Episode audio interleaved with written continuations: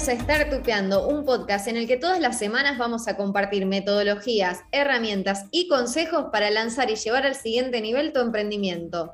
Compartiremos con vos más de cinco años de experiencia asesorando emprendedores y contaremos con la presencia de expertos del ecosistema y emprendedores de éxito. Si sos un entusiasta de los negocios innovadores, creaste una startup o soñás con hacerlo, este podcast es para vos. En el episodio de hoy vamos a estar conversando con Esteban Servi, fundador de Pulsión Digital, una plataforma educativa en negocios digitales, en marketing y finanzas para que puedas crecer en tu trabajo, lanzar o potenciar tu emprendimiento. Bienvenido Esteban, estar tupeando, ¿cómo estás? ¿Qué tal, Memi? ¿Cómo estás? ¿Todo bien? Todo bien. Hoy nos estás acompañando desde Madrid. Así es, mi nueva casa desde hace algunos meses, unos pocos meses. Ah, ¿Hace unos meses que estabas allá? Sí, sí, nos mudamos con, mi familia, bueno, era un proyecto, un deseo que teníamos hace bastante tiempo, así que bueno, adaptándonos un poco a, esta nueva vida que solamente cuesta la vida anterior. Está bien, sí. Bueno, hemos tenido otros invitados también de España, así que ahí estamos coordinando siempre los horarios, que es un beneficio que nos dio la virtualidad, así que muchísimas gracias por, por estar presente hoy acá. A ustedes. Para quienes nos están escuchando, le contamos que Esteban es emprendedor, psicólogo y digital marketer. A los 17 años fundó su primera empresa, Neolo, una empresa de web hosting para que todo el mundo pueda tener su sitio web en Internet con su propio dominio, emails y profesionales. Y hoy va a estar en Startupeando compartiendo su experiencia, así que quédate con nosotras para poder descubrir de qué se trata. Esteban, fundaste tu primera empresa a los 17 años. ¿Cómo se te ocurrió hacer eso tan chico y cómo lo hiciste? ¿Cómo pudiste llevarlo a cabo? ¿Te gustaría contarnos un poco acerca de esa experiencia? Sí, total. Bueno, yo a los 15 años, 14, 16, cuando apenas empezaba a aparecer Internet, año 98, 99, 2000, se me ocurrió tener, eh, bueno, me interesaba mucho cómo funcionaban las computadoras, entonces las armaba, las desarmaba, las trataba de romper, ver cómo funcionaban. Eh, cómo hacer para colgarlas, después cómo hacer para, para auto-hackear eh, la computadora, cómo hacer para saltear una contraseña que había puesto. Entonces empecé a aprender mucho de seguridad informática y bueno, creé una comunidad, un canal de IRC, lo más parecido hoy a un, a un Slack quizás o, un Discord. Y bueno, me creé una página web con un foro, eh, un newsletter, todas cosas que hoy son más o menos básicas tener. Bueno, lo empecé a hacer en, en aquellos años y lo que hacía básicamente era compartía lo que yo iba aprendiendo, ¿no? Y, bueno, empezó a ocurrir que mucha gente se empezó a sumar y también compartía lo que iba aprendiendo, eh, y siempre desde el lado del bien, digamos, ¿no? Digamos, aprendíamos a hacer las cosas del mal, pero siempre del lado del bien. Entonces ahí me empecé a dar cuenta que podía vender CDs con, eh, eh, con software que descargaba de internet, estamos hablando de época del dial-up, que descargar quizás una aplicación de 100 megas te llegaba dos horas y se pagaba la conexión a internet no solo la conexión a internet al proveedor de internet, sino la, conexión al teléfono, y costaba bastante en dólares, bastante. Entonces no era barato y no era para todos. Y además de eso, una vez que bajabas el software, si no sabías usarlo, estaba medio complicado. Entonces, lo que yo hacía era escribir tutoriales. O sea, desde el principio ya tuve siempre la parte técnica y la parte de la educación, ¿no? Y vendía esos CDs a 20 dólares por contrarreembolso a todo el mundo. Y bueno, yo a los 16 años ya ganaba más que mis papás, básicamente, que eran docentes. Eh, y, me decían qué hacía, que nunca entendieron más o menos, ahora recién, bueno, no empiezo a entender. Ah, pero eh, eso nos pasa a todos, que los padres entiendan lo que hacemos. Sí, sí, sí, Total, total, sí, sí, es así. Y, y bueno, y un día alguien vino y me dijo, eh, te ofrezco, Esteban, si querés que te doy hosting gratis, que yo lo pagaba como unos 50, 60 dólares por mes, te doy hosting gratis a cambio que pongas, pongas un banner para mi, mi empresa de hosting. Entonces, bueno, listo, está bien, era el sitio de seguridad informática que yo tenía con mi comunidad y hacía publicidad. Y un día me dice para Año Nuevo, eh, me dice, bueno, feliz Navidad, feliz año, y me envía un plan revendedor para que yo revenda hosting. Entonces, lo que hice básicamente es crear mi página de hosting, Neolo, que no se llamaba Neolo, se llamaba Aiolu Hosting en ese momento, copié todo su sitio, le puse mi logo, eh, cambié algunas palabritas eventualmente, cosas que me parecía que podían quedar mejor, pero yo tenía 16 años, 17, no tenía mucha idea, en cuarto año el espíritu emprendedor de, muy chico. Sí, y no tenía idea, nadie, no existía la palabra emprendedor en ese momento, o sea, no estaba Google, o sea, eran otras complicaciones. Y, bueno, nada, como autodidacta, como, como hacen todo el mundo el que emprende, el que se pone un taller mecánico, el que se pone a vender cookies y el que levanta financiación para una.com, levanta 50 millones de dólares y sale a vender. Bueno, el mismo, más o menos, distinto proceso, pero el mismo espíritu, ¿no? Y, bueno, eh, obviamente cambié el, link del banner, ya no apuntaba a la empresa de él, sino a la mía, y le empecé a dar mucha más intensidad eh, con la publicidad, digamos, la comunicación, a toda la lista de correo. Tenía una lista de correo que está pública, si alguien la llega a buscar, no voy a decir cómo se llama, pero si alguien la puede buscar, la, quiere buscar, la puede encontrar. Tenía 6.500 suscriptores, estoy hablando del año 2000.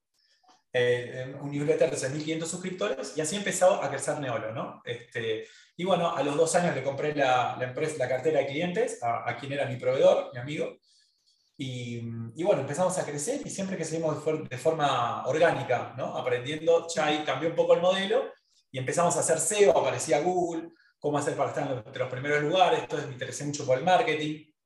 Este, así que esos fueron como los comienzos, respondiendo a tu pregunta, ¿no? Sí, no, eh, un espíritu emprendedor increíble y además que estamos hablando de épocas en donde conseguir un crecimiento orgánico de ese tipo costaba dinero. Hoy el crecimiento eh, con las redes sociales es otro y más accesible para todos.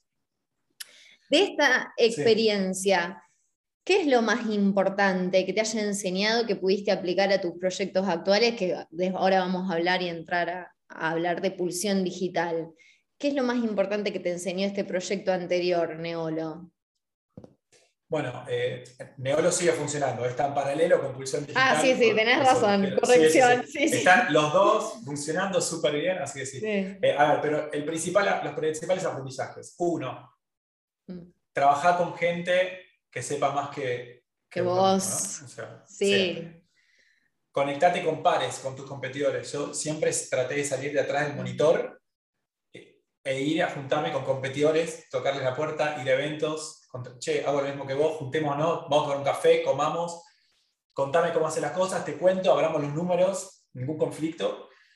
Eh, total, el mercado es gigante. Y así, digamos, había una frase que, creo que era de Maquiavelo, que decía que hay que tener a, tus amigos cerca y a tus adversarios más cerca todavía, ¿no? Este, y bueno, es eso. Entonces, bueno, mantener reuniones con gente que sepa más que uno y tenerlo cerca trabajando con uno, juntarse con los competidores, saber que lo más probable es que no van a fracasar, ¿no? Fracasan más del 90% mm. de los emprendimientos después de los dos años. Entonces, sabiendo que lo más probable es fracasar, eh, sabiendo de que, de que, uno tiene que juntarse con gente mejor que uno, y que uno tiene que desarrollar talento para atraer a esas personas, ¿no?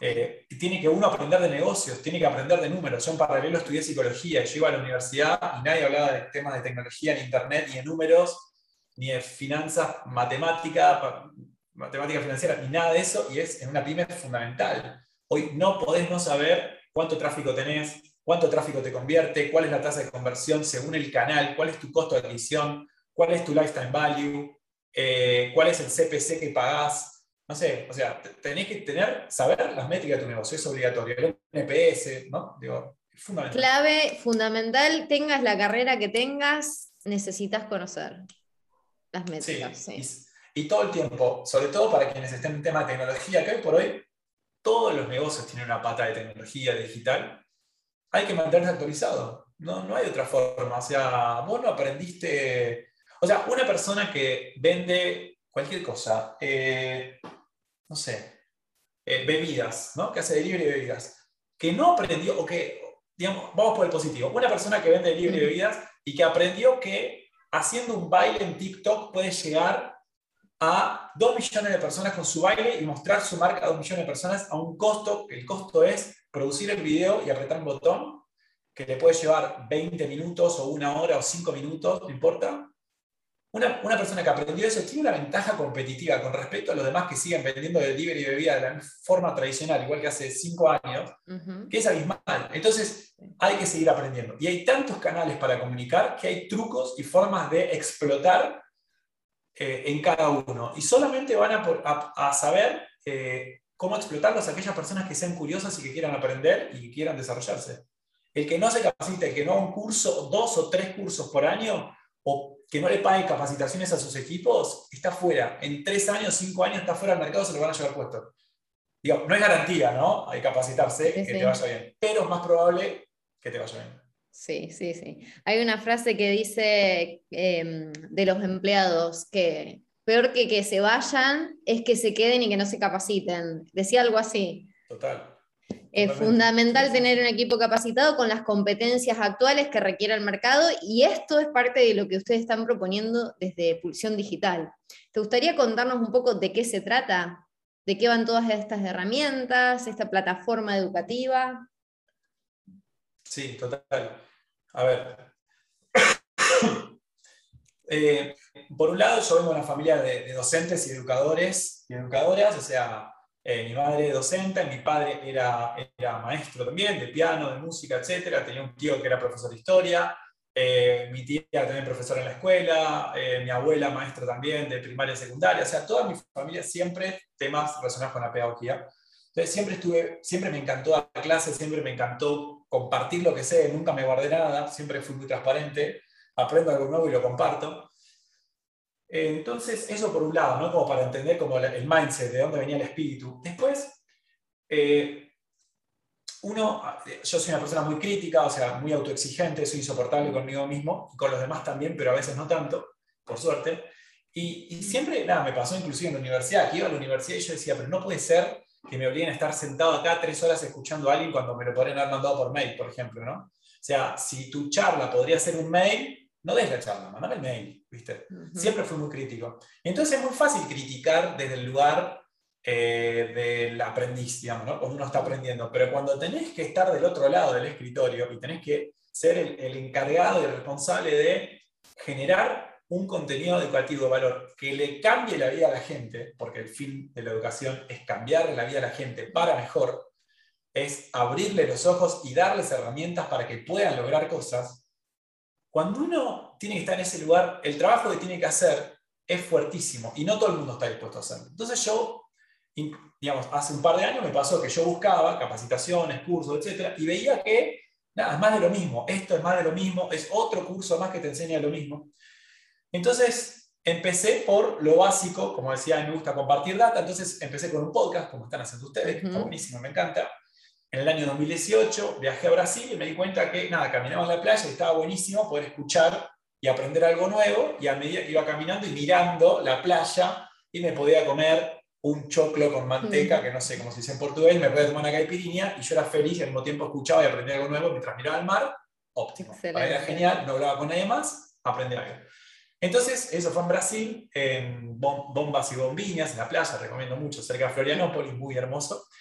Y cuando volví a Buenos Aires dije, bueno, tengo que hacer mi propio podcast. Entonces estuve en el avión con la cabeza volada, dije, esto está espectacular, necesito armar mi propio podcast para diferenciarme porque poca gente está con podcast. Y así fue como en el 2018 lanzamos el podcast de Pulsión Digital, que ya tenemos más de 80 episodios, en el cual empezó como, bueno, nada, empecé compartiendo algunas algunos conocimientos que ya tenía, y después empecé haciendo entrevistas a personas que sabían temas puntuales específicos que yo no y les entrevistaba.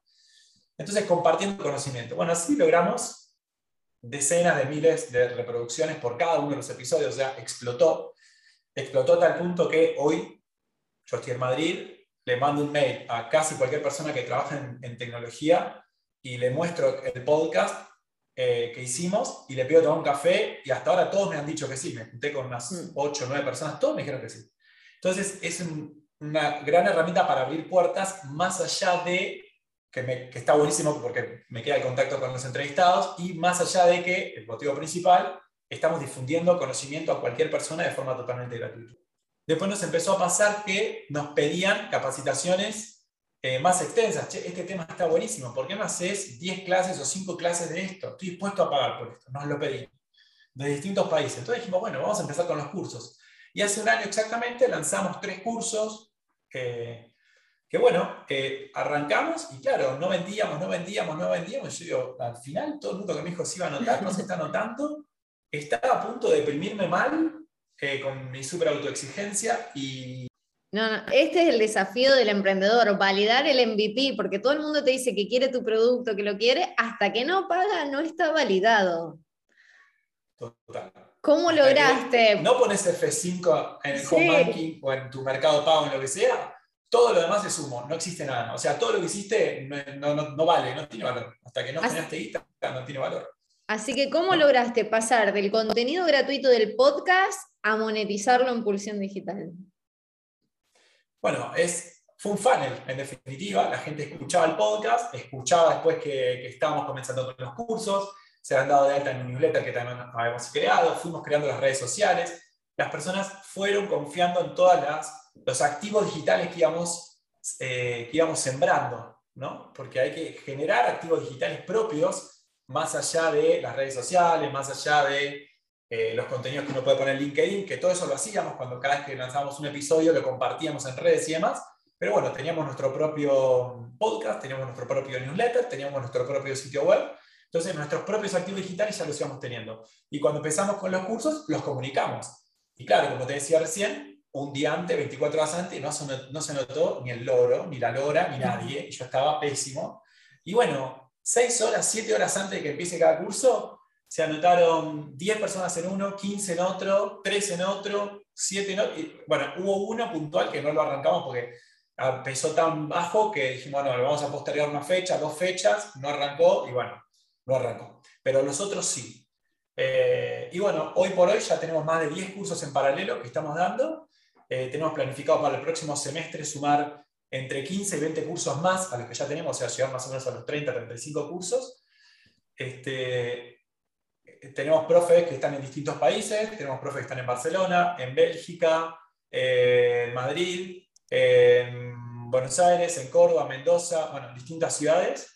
Eh, alumnos que están también en España, en Portugal, en Argentina, en México, Colombia, digamos, es súper distribuido. Y lo más importante de todo, lo más importante de todo es que son grupos, grupos reducidos. O sea, no tenemos cursos con más de 15 alumnos. O sea, decimos que el máximo es 35, pero eso es lo que decimos. La realidad es que nunca después de más de 15, en alguno puede haber 20, que nos fue súper bien, pero no nos importa queremos eh, que la educación sea personalizada. O sea, que el profe, nuestro yo lo que, lo que digo siempre es, el profe tiene que saber el nombre y apellido de cada alumno. Mm. Si sabe el nombre y apellido, sabe en qué proyecto está y demás, lo puede conocer y puede hacer cosas. Si vos tenés un curso con 100 alumnos, a nivel negocio para mí estaría espectacular, pero no estaría cumpliendo con mi misión. O sea, yo no me quedaría tranquilo porque sé que no podés aprender con aulas de 100 personas, porque fui a la universidad y sé lo que es una aula con 100 personas.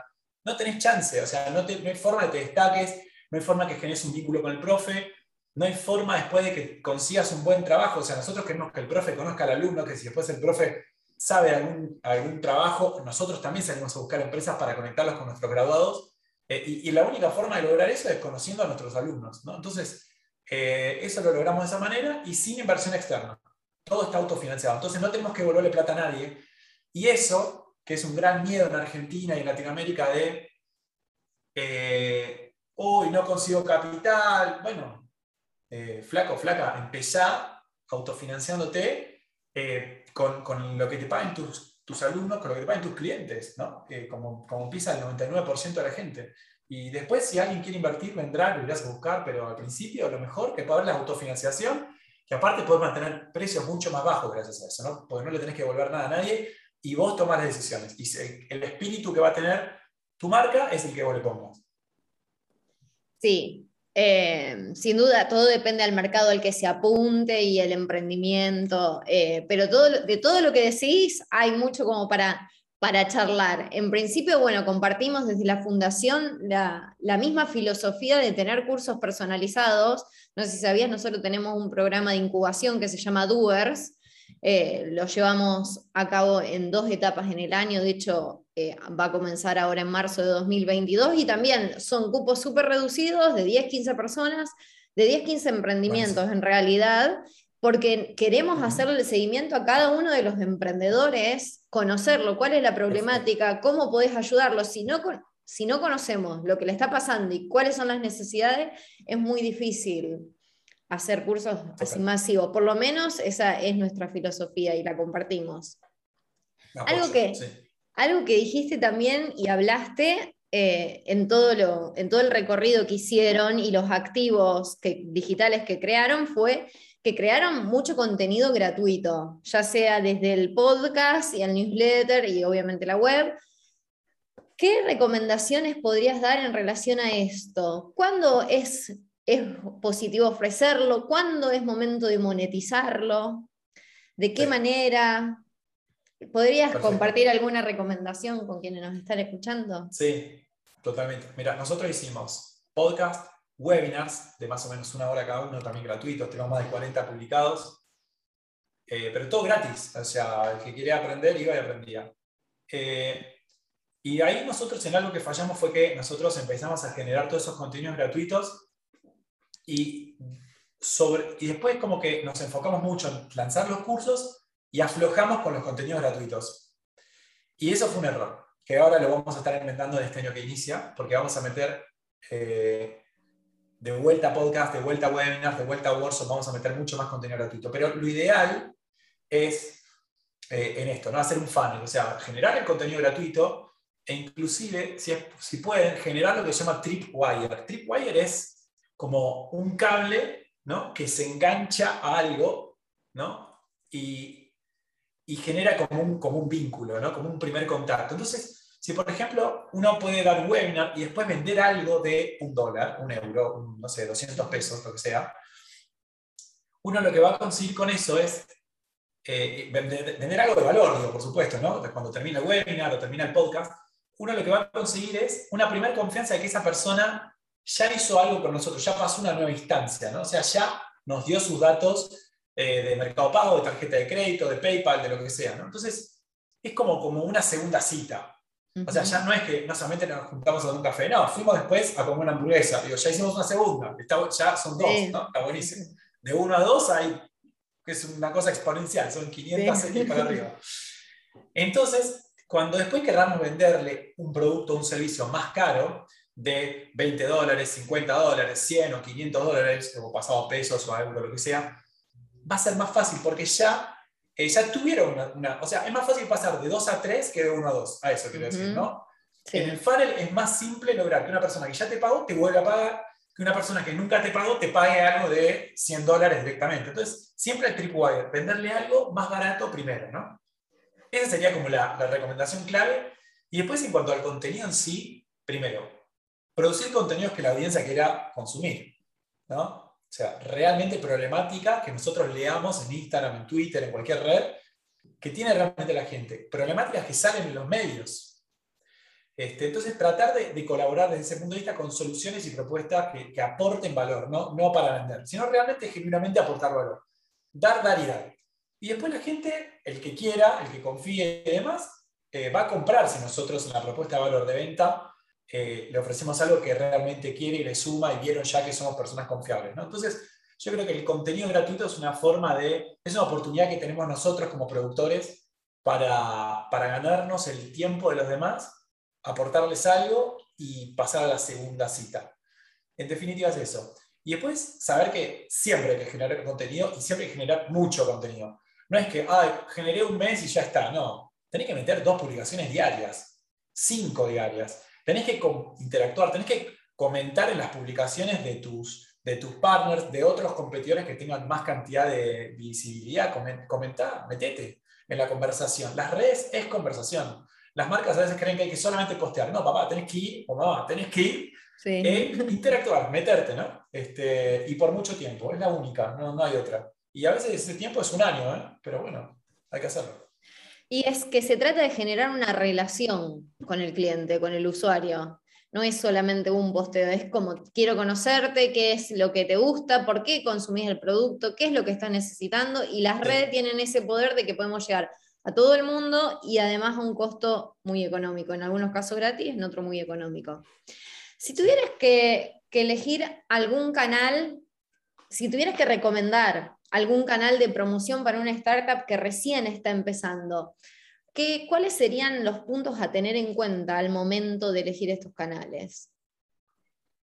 Bueno, qué buena la pregunta. Depende la audiencia, en qué canal esté. Hoy creo que la audiencia está, prácticamente en todos los canales, están todos. No sé, es algo que vendas un nicho muy específico, pero hoy, eh, digo, eh, Instagram con casi 2 mil millones de usuarios, Facebook, eh, LinkedIn con más de mil millones de usuarios, ya TikTok que tiene 800 millones de usuarios activos, digo, todo, Twitter, digo, hoy estamos todos en todos lados.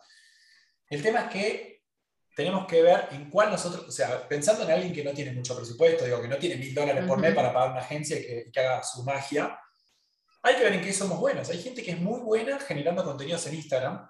Hoy los Reels funcionan muy bien y, e interactuando. Y, se dedican a eso. Personas que dan consejos de, no sé, inversiones en Instagram y lo hacen súper bien y tienen 80.000 seguidores y venden y venden y se cansan de vender y no les da el tiempo para contestar todos los mensajes privados. Y, y hay otras personas que hacen esto mismo, pero por Twitter. Que saben muy bien redactar hilos no quieren poner su cara porque no se animan, no les gusta lo que sea, pero saben redactar, para, saben copywriting, saben UX writing, por eso digo que hay que capacitarse para escribir. Puedes ser un crack como economista, pero si sos un embole escribiendo O, hablando, nadie te va a consumir. Entonces, uno tiene que ver el canal en el que está la audiencia entonces y el canal en el que uno es bueno produciendo. Entonces, ahí tiene que haber un match. O quizás es LinkedIn, o quizás es TikTok hay gente que a mí me da vergüenza, yo no me puedo, no me da todavía, hoy no me animo a ponerme a bailar adelante de TikTok, pero hay gente que se pone a bailar adelante de TikTok y vende 100 cursos en un día, ¿entendés? Y nosotros tenemos que hacer un esfuerzo descomunal para vender 100 cursos usando Google Ads, usando, eh, bueno, todos los otros canales que utilizamos, ¿no? De Twitter, Facebook, Instagram, LinkedIn, etc. Y alguien de 18 años que está en el Chaco eh, sabe bailar le pone mucha onda, tiene mucha, mucha en buena energía y vende 10 veces más que nosotros. Entonces, eso es lo interesante, encontrar el canal con el que uno o una se sienta más cómodo.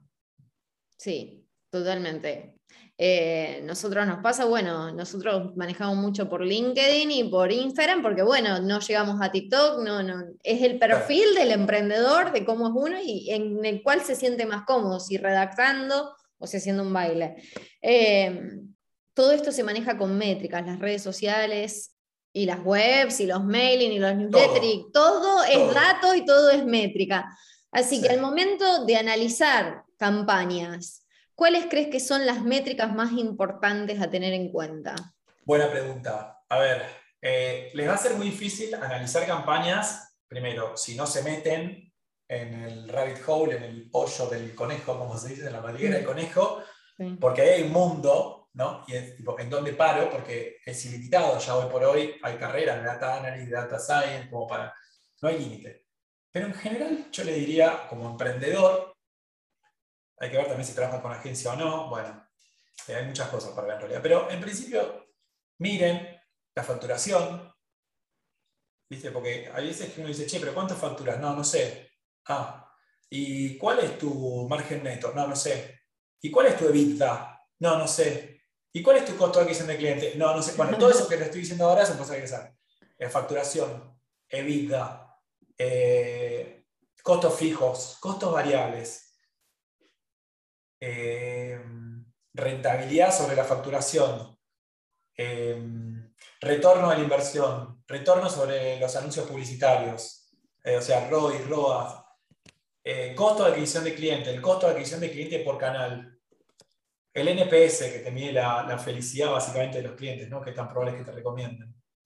Eh, los que no están conformes hay que contactarlos y ayudarlos para, para, ver en qué los podemos, digamos, para, para, mejorar ¿no? y lograr que, estén más contentos. Los que están muy contentos, tenerlos en cuenta para pedirles eh, participar más en redes sociales, que nos dejen reseñas, exhibir esas reseñas. Bueno, me estoy yendo un poco de, por el pasto, pero Básicamente son esas, ¿no? Como, como yo diría eso.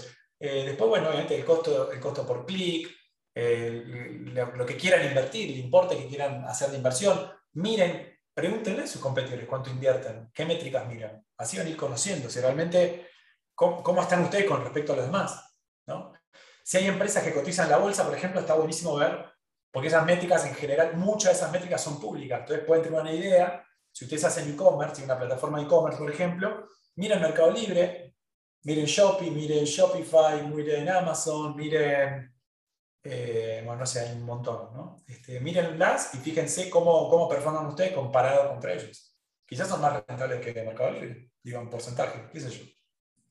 Hay que ver, por eso. Hay que meterle un poquito a cada, a cada métrica y después ver en qué uno quiere armar un dashboard, ¿no? armar un Google, un Google Docs, un Excel y ir haciendo un seguimiento mensual lo básico.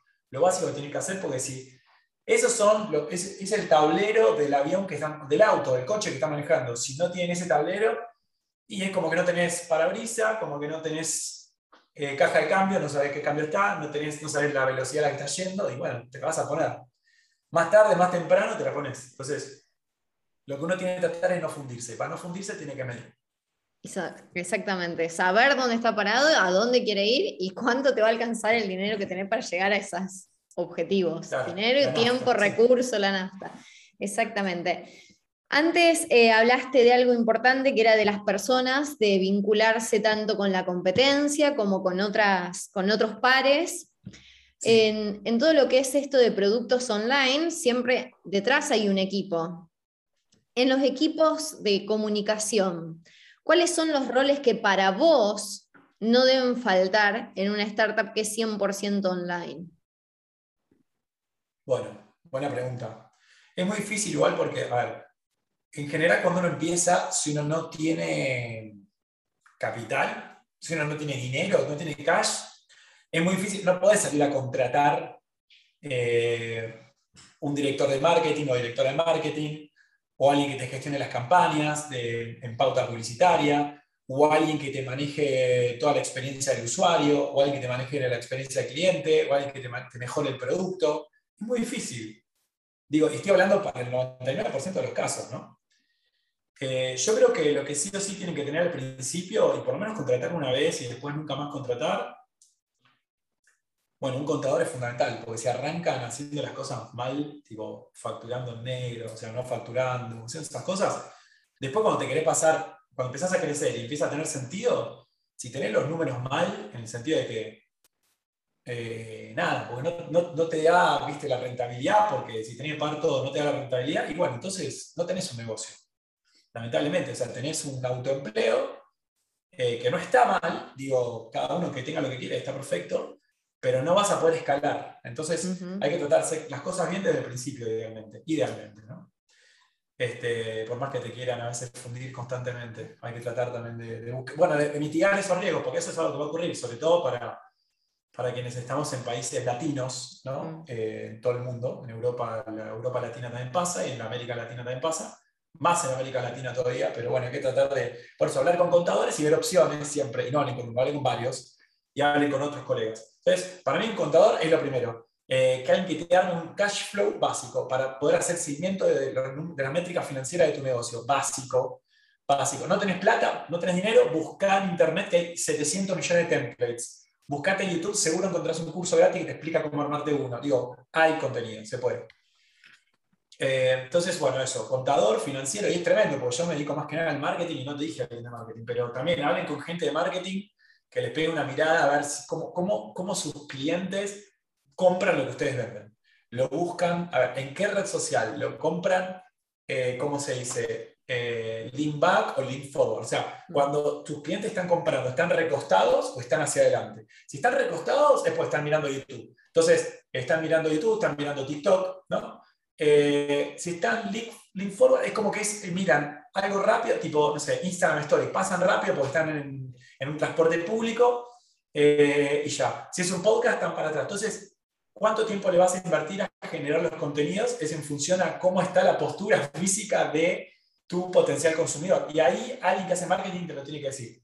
Andá y generar, bueno, vos sos bueno, sigue haciendo LinkedIn y tu audiencia está ahí, metele a LinkedIn, metele a Instagram, perfecto. No, mira, no pierdas tiempo, tu audiencia está en TikTok, metele a TikTok y tenés que ser bueno ahí.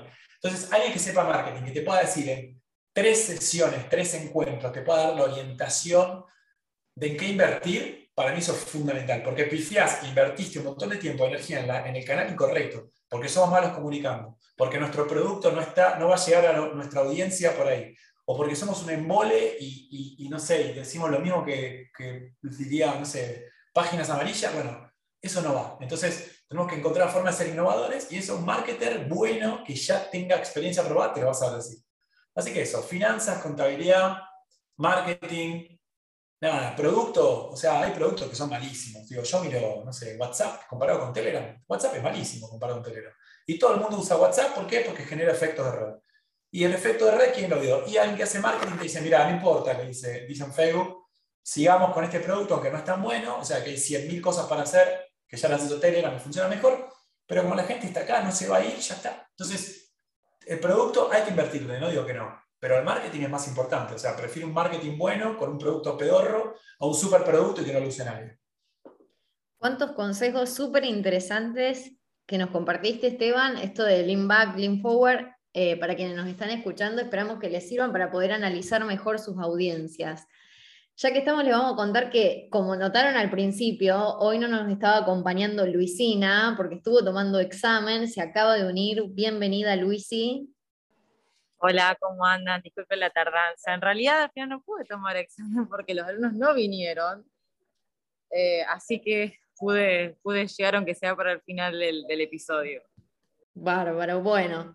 Eh, sí, ya estamos cerrando con esto, así que Esteban, queríamos agradecerte. La verdad que el contenido que nos compartiste fue eh, súper de valor para analizarlo, para investigarlo, para el emprendedor que no puede invertir en una agencia, que, que acá puede sacar conceptos para investigar y ver qué puede aplicar, y también si necesita aprender herramientas, que puede ir a Pulsión Digital para capacitarse y aprender todas estas cosas. Para cerrar, nosotros siempre hacemos dos preguntas a cada invitado. Luis, ¿te gustaría hacer alguna de ellas? Quería, quería una pregunta de Luis. Sí, así, así, así nos despedimos con su voz. Colaborativo, sí, sí. Así no le extrañan. Gracias por la paciencia. esta pregunta que nos encanta y que, y que, bueno, ya a fin de año seguramente vamos a hacer un resumen de las respuestas es, si tuvieses que recomendarle a un emprendedor que está empezando una startup, ¿Qué libro tiene que leer? ¿Qué le recomendarías? Eh, les recomendaría, hay un montón, qué difícil elegir uno, ¿eh? ¿eh? A mí un libro que me cambió mucho la forma de pensar las cosas es eh, The Four Hour Work Week de Tim Ferriss, la semana laboral de cuatro horas de Tim Ferriss. Si quieren, puedo decirles por qué en 30 segundos. Sí, por supuesto. Si Contanos, porque lo estuvimos discutiendo el otro día con Memi, es bastante polémico, así que me encantaría escuchar qué opinas del libro. Eh, me pasó lo siguiente, la primera vez que lo empecé a leer vi que él estaba hablando de cómo él ganó un combate de Muay Thai en Brasil con una técnica rara que era básicamente no luchar, sino correr en círculos por cuadrilátero y cuando se le acercaba al adversario empujarlo o algo así y después, y que con eso salió campeón de no sé qué torneo en Brasil, y lo busqué y es mentira, no existió eso, nunca pasó. Dejé de leer el libro. Agarré el libro dos, porque dije, es un mentiroso este. Lo agarré como dos años después, yo estaba enojado, me lo habían recomendado de vuelta. Dije, bueno, vamos a darle un segundo intento, que es leer un libro de un tipo que es mentiroso. Y, y después dije, no, pará, este pibe es un crack. Eh, porque, bueno, odié esa mentirita inicial, pero seguí adelante. Y lo que más me interesó de todo es lo siguiente arbitraje geográfico. Ingresos en dólares, en euros o en una moneda que esté buena, libras, no sé. Y costos en pesos. Cualquier emprendimiento que hagan, traten de pensar en eso. Él lo cuenta, justamente, él estuvo en Buenos Aires y dice que en Buenos Aires se come impresionante, unos lomos increíbles. Bueno, y en otra ciudad argentina creo que también estuvo. ¿eh? O sea, es lo mismo, esto pasa en toda Argentina. Todos los que somos argentinas sabemos que la comida argentina es espectacular, es de lo mejor que hay en el mundo Hoy por hoy Argentina está súper barata en términos de dólares, súper barata. Y hoy por hoy hay inflación en dólares y en euros y en libras, en, o sea, en todo el resto del mundo. Con lo cual uno puede vender al resto del mundo y tener costos en pesos viviendo en Argentina, yendo a comer afuera, produciendo en Argentina y vendiéndole al mundo, que es enorme, enorme. Entonces, eso creo que es para mí el consejo más valioso de todo el libro, que básicamente lo que dice es eso, vendan que cobren en dólares y tengan costos en pesos. Y eso es espectacular. Lo digo por Argentina o por cualquier país de Latinoamérica, no la parte de pesos. Eh, em, eso, sí, hay mucho más, pero en resumen es eso lo más importante. Más, después que trabaja cuatro horas por semana, bueno, no sé, eso, qué sé yo. No, y medio inchequeable también. Pero es inchequeable, exacto. Creo que al final, en algún lado leí que en realidad eh, era un título por poner un título que, que atrapara, pero el concepto del libro tampoco pasa por trabajar cuatro horas, sino que pasa por también pensar distinto en la forma en que trabajamos y creo que a ciertos emprendedores le puede servir un montón las, las experiencias de ese libro. Hay otros que quizás menos dedicados les puede generar un conflicto eh, seguir tan al pie tan al pie eso. Pero bueno, ahora viene la segunda pregunta que la va a hacerme a mí, como para seguir con esta, esta ronda que hacemos en todos los encuentros. Bien. Esteban, más allá de todo lo que ya nos compartiste en el episodio, si tuvieras que dejarle otro consejo más a los emprendedores, para quien está empezando a emprender, ¿qué podrías recomendarle? Eh, vendan para afuera. No piensen en Argentina, por Dios, basta de venderlo al barrio. Eh, yo tenía un sitio hace muchos años, palermoservicios.com, porque vivía en Palermo y salía a venderle a todos los negocios del barrio eh, anuncios publicitarios en la página web, claro, me iba bien, no sé, ganaba 300 dólares por mes, qué sé yo, en el año 2002, no sé. Pero nada, años después vino, eh, ¿cuántos? Mil anuncios, OLX, ¿no? Eh, Craigslist, alguien pensó globalmente. Y yo me quedé con Palermo, pensé chiquito. Y otro que vino pensó en, en mil veces más grande y, y, bueno, y le fueron espectacular. entonces, pensar en, global, siempre, lo más grande que se pueda pensar, y bueno, si uno apunta algo bien, bien grande, y después falla, y bueno, ¿qué fallaste? Y bueno, está bien, apuntaste a, a, vender Inglaterra y no pudiste, y bueno, le vendiste a Estados Unidos, oh, qué bajón, pará, ¿no? Y ganás el dólar en vez del libra, no sé, no está tan mal. Pero, pero no venderle al que diga al lado tuyo, basta. O sea, Argentina para mí, bueno, yo lo digo como emigrado aparte, ¿eh? como muy dolido después de casi 20 años emprendiendo, no, 20 años emprendiendo, que casi 20. Bueno, eh, digo, pensar para afuera. Argentina tiene un talento que es espectacular y esto hay infinidad de pruebas que lo demuestran día a día, pero Argentina como un país para vender y quizás, bueno, está bueno para probar las cosas, pero después te obliga a Argentina a exportar y a vender para afuera. Por eso hay tan buenos emprendedores que les va tan bien vendiendo y compitiendo en el exterior. ¿no? Y, bueno, no solamente emprendedores, digo, jugadores de fútbol, de cualquier actividad que, eh, chefs, no sé, digo, cualquier disciplina hay argentinos en general que siempre se destacan o se han destacado. Y eso también es por una cuestión medio expulsiva que tiene a el país, que hay que aprovecharla. Es como, como el papá pollito y la, no, papás de pajarito que empujan a los hijos que, que se vayan del nido. Bueno, irse también es exportar el negocio. Seguir viviendo en Argentina, el que quiera, el que tenga ganas, que está espectacular, es un hermoso país, pero vender para afuera. Entonces, conclusión, vender para afuera.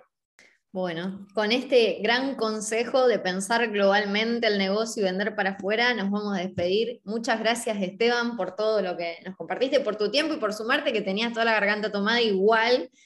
Decidiste participar, así que estamos muy agradecidas. Esperamos que la hayas pasado bien.